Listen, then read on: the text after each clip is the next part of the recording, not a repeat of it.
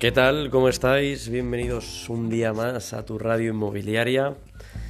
¿Cómo estáis? Bueno, hoy traigo, traigo un podcast de opinión que sé que es, que es algo que os, que os está gustando y que os interesa mucho, un poco más que, que de mi visión personal. Y en este caso voy a hablar un poco de cómo, cómo veo yo el mercado, cómo, cuáles son mis previsiones o, cómo veo yo el futuro a corto plazo y sobre todo cómo, cómo ha venido el mercado después del verano, que era muy sonado, se comentaba aquí a haber grandes caídas de precios.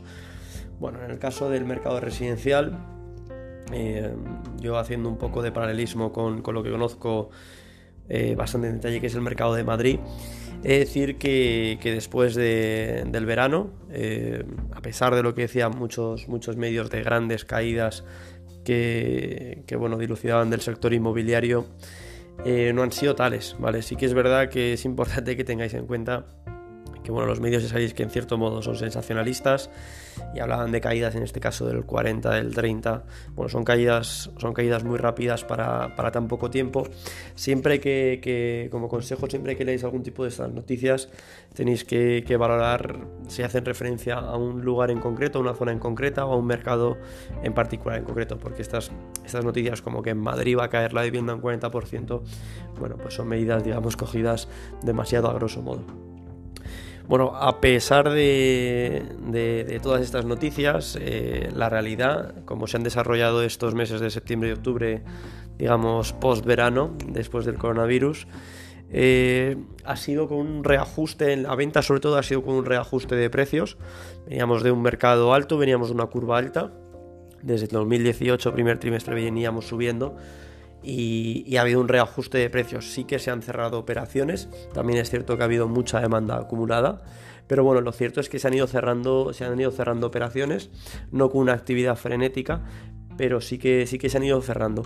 Como veo yo para de cara a final de año, pues probablemente, como muchos sabréis, eh, los últimos meses del año, el último mes del año suele ser un, mes también con bastante movimiento. Entonces creo que este reajuste más o menos aguantará hasta finales de año. También dependiendo un poco de, de, los confinamientos y sobre todo teniendo en cuenta que las ayudas del gobierno pues, pues dentro de poco se irán acabando y es cuando creo yo que sobre todo a principios del año 2021 donde creo que empezará esta caída digamos de los precios, una caída quizás más moderada de lo esperado, no, no tan en pico, pero bueno, eh, creo que será el 2021 bueno, un, un año duro, eh, honestamente creo que va a ser un año duro para la economía española y creo que, que bueno, también va a haber una serie de, de, oportunidades que irán saliendo en el sector inmobiliario, que como todo, el, el que haya hecho los deberes y le haya pillado esta bajada capitalizado, pues tendrá el poder adquisitivo y podrá, bueno, pues tendrá, el, tendrá la opción de, comprar quizás a unos precios inferiores de los que veníamos comprando. En cuanto al alquiler, ¿cómo, ¿cómo, lo hemos vivido? Bueno, la realidad es que en este caso sí que ha habido un, una pequeña bajada. Eh, quizás por hablar de medias en Madrid estaríamos hablando de entre un 10 y un 15%.